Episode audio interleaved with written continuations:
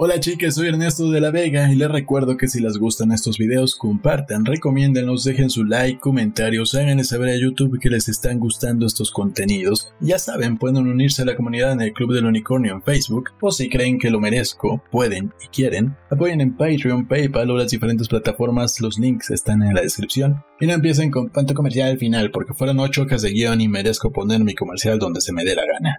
Advertencia, si ustedes son sensibles a temas de muerte, sangre, destrucción y otras historias, este video no es para ustedes, sobre todo porque en este en específico leemos cartas que el asesino escribió y son bastante gráficas por decirlo de alguna manera.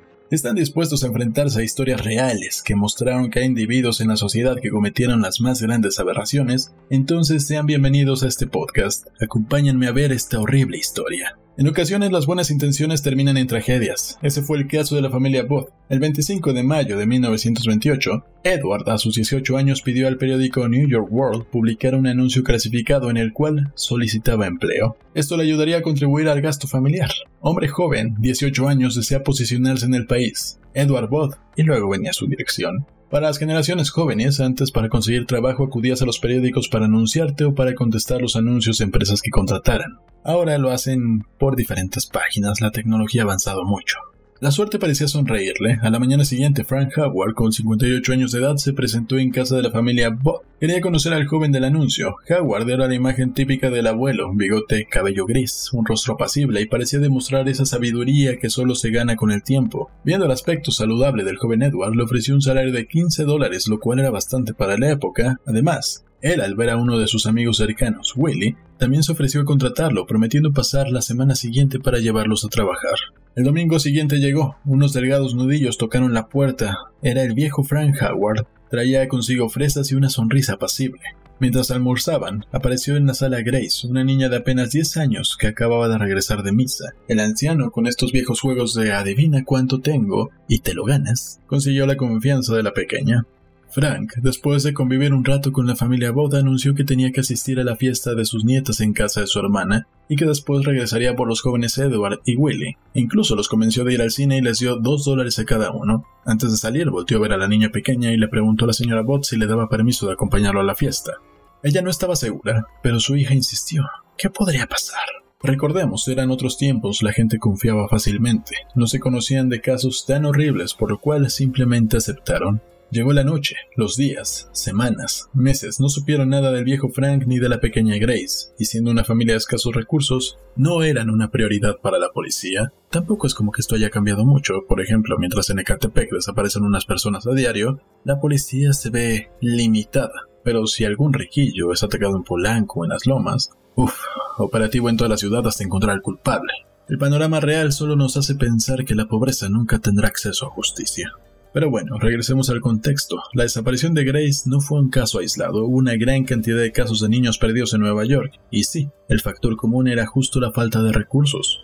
Cuatro años antes de que esto sucediera, Francis McDonald, de ocho años, jugaba a la pelota mientras su madre lo vigilaba. Anna McDonald se dio cuenta de la presencia de un viejo parado a la mitad de la calle, quien abría y cerraba los puños compulsivamente, mientras hablaba en voz baja. Anna ordenó a su hijo entrar a casa, pero esto no lo salvó. Ese mismo día, vecinos vieron cómo el viejo caminaba hacia el bosque en compañía del pequeño Francis. La familia McDonnell y algunos vecinos lo buscaron exhaustivamente, pero fue demasiado tarde. El cuerpo del infante fue hallado entre unas ramas con fuertes signos de violencia, estrangulado por su propia truza. Sin embargo, lo salvaje y terrible del crimen hizo dudar a la policía que fuera obra de un anciano. En la declaración de Anna McDonald dijo, Apareció deambulando por la calle, hablando solo, haciendo movimientos amanerados con las manos. Nunca olvidaré esas manos. Sentí escalofríos, verlo como a las abría y cerraba, las abría y cerraba, las abría y cerraba. Observé que miraba a Francis y a otros niños. Vi su cabello gris, su espeso bigote, todo en él parecía difuso y gris. El 11 de febrero de 1927, dos niños desaparecieron mientras jugaban en la calle. Una vez más, la búsqueda fue por parte de familiares y vecinos. Encontraron uno de ellos de apenas tres años de edad en la azotea de un edificio. El otro, Bill Gaffney, de cuatro años, parecía haberse desvanecido en el aire. Debido a su corta edad, el niño rescatado no pudo explicar lo que había sucedido. Repetía que el Boogeyman se lo había llevado. El Boogeyman para nosotros sería algo así como el coco o el viejo del costal. Cuando por fin alguien preguntó al niño cómo era el Boogeyman, dijo que era un viejo de cabello gris. Pese a que después de esto se dio la movilización de la policía y la gente organizó brigadas de búsqueda, los resultados no fueron favorables. La verdad salió a la luz mucho tiempo después. Aunque salvajemente asesinado, el cuerpo de Francis McDonald's fue rescatado. Billy Gaffney no tuvo la misma suerte. Terminó en el estómago de su verdugo, bajo la misma receta que ocupó en otras de sus víctimas. El culpable, como bien lo dice el título de este video, fue Albert Fish, Nacido el 19 de mayo de 1870, también conocido como el hombre gris, el abuelo asesino, el hombre lobo de Wisteria, y probablemente, aunque no fue comprobado, como el vampiro de Brooklyn. Albert Fish nació entre enfermedades mentales. Su madre sufría alucinaciones, escuchaba voces por la calle. Dos de sus tíos fueron internados y murieron en psiquiátricos uno de ellos sufriendo de una manía religiosa. Uno de sus hermanos murió de hidrocefalia, enfermedad que suele ser congénita. Otro de sus hermanos, alcohólico, dedicado a contar supuestas vivencias con tribus de caníbales con los que compartía la comida. Y su tercera hermana no fue la excepción, ella también sufría de demencia. El nombre original de Albert era Hamilton Howard Fish. Según él, fue nombrado así a causa de Hamilton Fish, un familiar lejano. ¿Han escuchado eso de 40 y 20? Bueno, este caso era algo peor. Su padre era 43 años mayor que su madre. Albert era el más joven y tuvo tres hermanos vivos, Walter, Annie y Edward Fish. Después de la muerte de su hermano, él pidió llamarse Albert para escapar del apodo Ham and Eggs, huevos con jamón, que lo persiguió durante buena parte de su infancia en orfanatos. Su padre fue capitán de un barco de río, pero en 1870 cambió de giro, se convirtió en fabricante de fertilizantes. El viejo Fish murió de un infarto de miocardio en la estación Sixth Street del ferrocarril de Pensilvania en 1875. La madre de Albert lo envió a un orfanato cuando apenas contaba con cinco años, lugar en el que fue azotado y golpeado frecuentemente.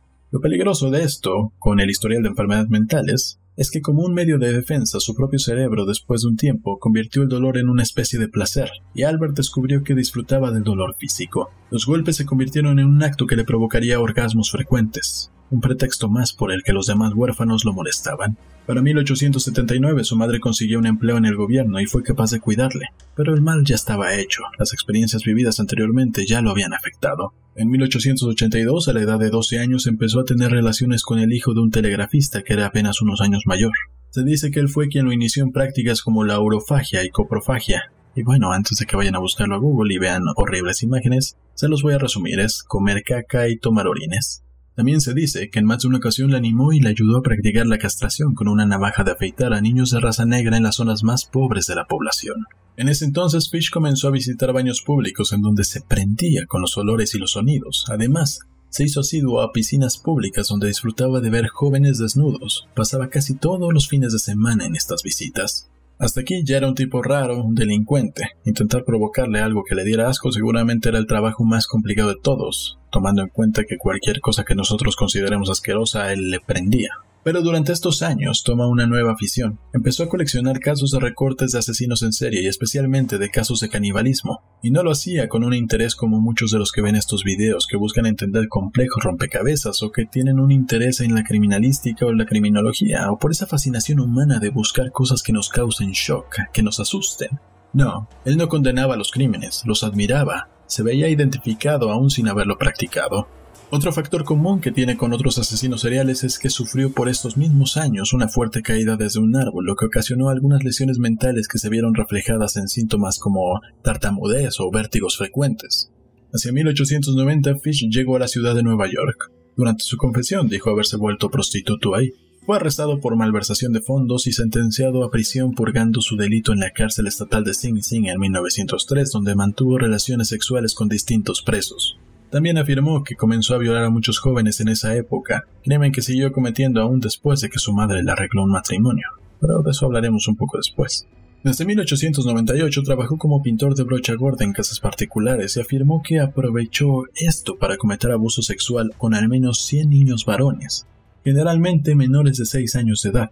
Fish comenzó a intensificar sus visitas a bordeles en donde pedía prostitutas que lo azotaran y golpearan, Recordó un incidente en el cual un amante masculino lo llevó a un museo de cera con modelos anatómicos en donde Fish quedaría fascinado con la disección de un pene. Poco después desarrollaría un interés mórbido por la castración. Hacia 1910, durante una relación con un hombre con una enfermedad mental, Fish procuró castrarlo después de haberlo atado. El hombre gritó tanto que Fish se asustó y salió huyendo. Ahora sí, en un intento desesperado de que Albert sentara cabeza, cosa que falló notablemente, Su madre le consiguió una esposa. En 1898 se casó con una mujer nueve años menor que él. Tuvieron seis hijos: Albert, Anna, Gertrude, Eugene, John y Henry Fish. Se le describía como un buen padre y esposo, aunque con comportamientos inusuales. Fish cometió lo que pudo ser su primer ataque a un joven con discapacidad mental llamado Thomas Beden en Wilmington, Delaware, en 1910. Tiempo después acuchilló a un niño también con discapacidad mental hacia 1919 en Georgetown, Washington DC. Para 1917 empieza la locura, tras ser abandonado por su mujer, quien lo dejó por John Straub, un hombre hábil que abordó a la familia Fish. Después de este rechazo, comenzó a sufrir alucinaciones de tipo religioso, empezó a escuchar voces, en ocasiones afirmaba ser Jesucristo y que San Juan y Dios le decían que debía realizar sacrificios. Otras veces comentaba que le hablaba San Juan el apóstol. Incluso en una ocasión se envolvió en una alfombra aduciendo que seguía las instrucciones que le había dado Juan, el apóstol. Vivía obsesionado con la idea del pecado, creyendo que la única forma posible de la salvación era a través del sacrificio personal y del dolor se convirtió en un ejemplar del masoquismo, llegando a extremos enfermizos con acciones tales como insertarse agujas en los testículos, frotar su cuerpo desnudos con rosas con espinas e incluso prender fuego a bolas de algodón e introducirlas directamente por su recto. Lejos de controlarse debido a las detenciones, aumentó su crueldad realizando violaciones a gran multitud de niños, la mayoría niños de raza negra en poblaciones de escasos recursos y donde la policía decidía no atender los llamados. El 11 de julio de 1924, Fish encontró a Beatrice Kiel, una niña de 8 años de edad que se encontraba jugando sola delante de una granja en Staten Island. Le ofreció dinero para que lo acompañara y le ayudase a buscar verduras en los campos vecinos. La niña estuvo a punto de abandonar la granja cuando su madre se dio cuenta y ahuyentó a Fish. Fish se alejó, pero regresó al granero de la familia Kiel, donde trató de dormir por la noche, pero fue descubierto antes por Hans Kiel, quien lo corrió de ahí. Esa pequeña fue bastante afortunada tomando en cuenta lo que hizo Fish. Regresando a la historia de Grace Bot, recuerdan, esa niña que no pudo regresar. En 1928 consiguió realizar su primer asesinato. Grace Bot, una niña de 10 años, y lo consiguió a través del engaño que leímos antes. La policía en ese entonces arrestó a Charles Edward Pope el 5 de septiembre de 1930 como sospechoso del rapto. Pope tenía 66 años de edad y era superintendente de unos apartamentos, se parecía físicamente a Fish, pero bueno, hay muchos viejitos que se parecen. Fue acusado por su propia esposa. Charles pasó 108 días en prisión entre su arresto y el juicio verificado el 22 de diciembre de 1930. Fue hasta seis años después, en noviembre de 1934, una carta anónima fue enviada a los padres de la niña. Esa carta fue escrita por el mismo Fish y fue la que lo llevó a su captura. La carta decía, Estimada señora Bott, en 1894 un amigo mío fue enviado como asistente de la plataforma en el barco de vapor Tacoma. El capitán John Davis viajaron de San Francisco a Hong Kong. Al llegar ahí, él y otros dos fueron a tierra y se embriagaron. Cuando regresaron el barco se había marchado. En aquel tiempo había una hambruna en China. La carne de cualquier tipo costaba entre 1 y 3 dólares por libra. Tan grande era el sufrimiento entre los más pobres que los niños menores de 12 años eran vendidos como alimento en orden de mantener a los demás libres de morir de hambre. Un chico o chica menores de 14 no estaban seguros en las calles. Usted podía entrar a cualquier tienda y pedir corte en filete o carne de estofado. La parte del cuerpo desnudo de un chico o chica sería sacada y lo que usted quisiera sería cortado de él. El trasero de un chico o chica, la cual era la parte más dulce del cuerpo, era vendida como chuleta de ternera a un precio muy alto. John permaneció ahí durante mucho tiempo adquiriendo gusto por la carne humana. A su regreso a Nueva York, robó dos chicos, uno de 7 y uno de 11 años de edad. Los llevó a su casa, los despojó y desnudos los ató a un armario. Entonces quemó todo lo que ellos portaban. Varias veces cada día y cada noche los azotó, los torturó para hacer su carne buena y tierna. Primero mató al chico de 11 años de edad porque tenía el trasero más gordo y por supuesto una mayor cantidad de carne en él. Cada parte de su cuerpo fue cocinada y comida excepto la cabeza, huesos e intestinos. Todo su trasero fue asado en el horno, hervido, asado y frito y estofado. El chico pequeño fue el siguiente. Fue de la misma manera. En aquel tiempo yo vivía en la calle 409, es 100. Él me decía frecuentemente cuán buena era la carne humana, así que decidí probarla. El domingo 3 de junio de 1928 yo la visité en el 406 de su calle. Le llevé un pote de queso y fresas. Almorzamos. Grace se sentó en mi regazo y me besó. Decidí comerla. Con el pretexto de llevarla a una fiesta, usted dijo que sí, que ella podía ir. La llevé a una casa vacía en Westchester, una casa que yo ya había escogido. Cuando llegamos, le dije que se quedara afuera. Ella recogió flores y subí y me quité las ropas. Yo sabía que si no lo hacía, Las habría de manchar con su sangre y no quería eso. Cuando todo estuvo listo, me asomé a la ventana y la llamé. Entonces me oculté en un armario hasta que ella estuvo en la habitación. Cuando ella me vio completamente desnudo comenzó a llorar y a tratar de correr escaleras abajo. La atrapé y me dijo que se lo diría a su mamá. La desnudé, pateó, me rasguñó, la estrangulé y entonces la corté en pequeños pedazos para poder llevarme la carne a mis habitaciones. La cociné y la comí. Cuán dulce y tierno fue su trasero asado al horno. Me llevó nueve días comer su cuerpo entero. Estaba deliciosa, carnosa y jugosa. No la follé, aunque podría haberlo hecho si lo hubiera deseado, pero murió virgen. Después de que esta carta llegó, la madre, la señora Booth, no pudo leerla, ella era analfabeta, así que se la dio a su hijo para que la leyera. Fish después confesó a su abogado que realmente sí había abusado de Grace. Pero cuál era la versión real, no lo sabemos. Fish era un mentiroso compulsivo. Aún así, no es como que esto cambie mucho la historia. Oye, torturé a tu hija, la maté y me la comí, pero no. En fin, sigue siendo un acto desquiciado de un monstruo con una mente enferma. La carta fue entregada en un sobre que tenía un pequeño símbolo hexagonal con las siglas NYPCBA, que significan en español Mutua Privada de Choferes de Nueva York. El portero de la compañía dijo a la policía que le había tomado algunos de un escritorio, pero los dejó en la habitación que alquilaba cuando se mudó. La propietaria de los apartamentos alquilados dijo que Fish se había alojado en ese cuarto unos días antes y que su hijo le mandaba dinero y le había pedido que retuviera su siguiente cheque para él. William King, el director de investigación, esperó fuera de la habitación hasta que Fish regresó. Albert Fish aceptó fácilmente en ir a la comisaría para ser interrogado, pero en la puerta principal amenazó a King con una navaja en cada mano. King lo desarmó y se lo llevó. No hizo el menor intento de negar el asesinato de Grace Bott, diciendo que él pretendía ir a la casa para llevarse a asesinar a Edward Bott, el hermano de Grace, pero cambió de idea al verla a ella. Sobre el caso de Billy Gaffney. Inicialmente, Peter Kuczynowski era sospechoso del asesinato de Gaffney. Entonces, Joseph Meehan, un conductor de tranvía de Brooklyn, vio una foto de Fish en los diarios y lo identificó como el anciano que vio en 1927, tratando de calmar a un niño sentado a su lado en el tranvía. El chico no llevaba chaqueta y lloraba por su madre. La policía comparó y era la descripción de Billy. El cuerpo de Gaffney nunca fue recuperado. La madre de Billy visitó a Fish en la prisión de Sing Sing para tratar de obtener más detalles de la muerte de su hijo. Lo que hizo Fish fue confesar en una siguiente carta a su abogado.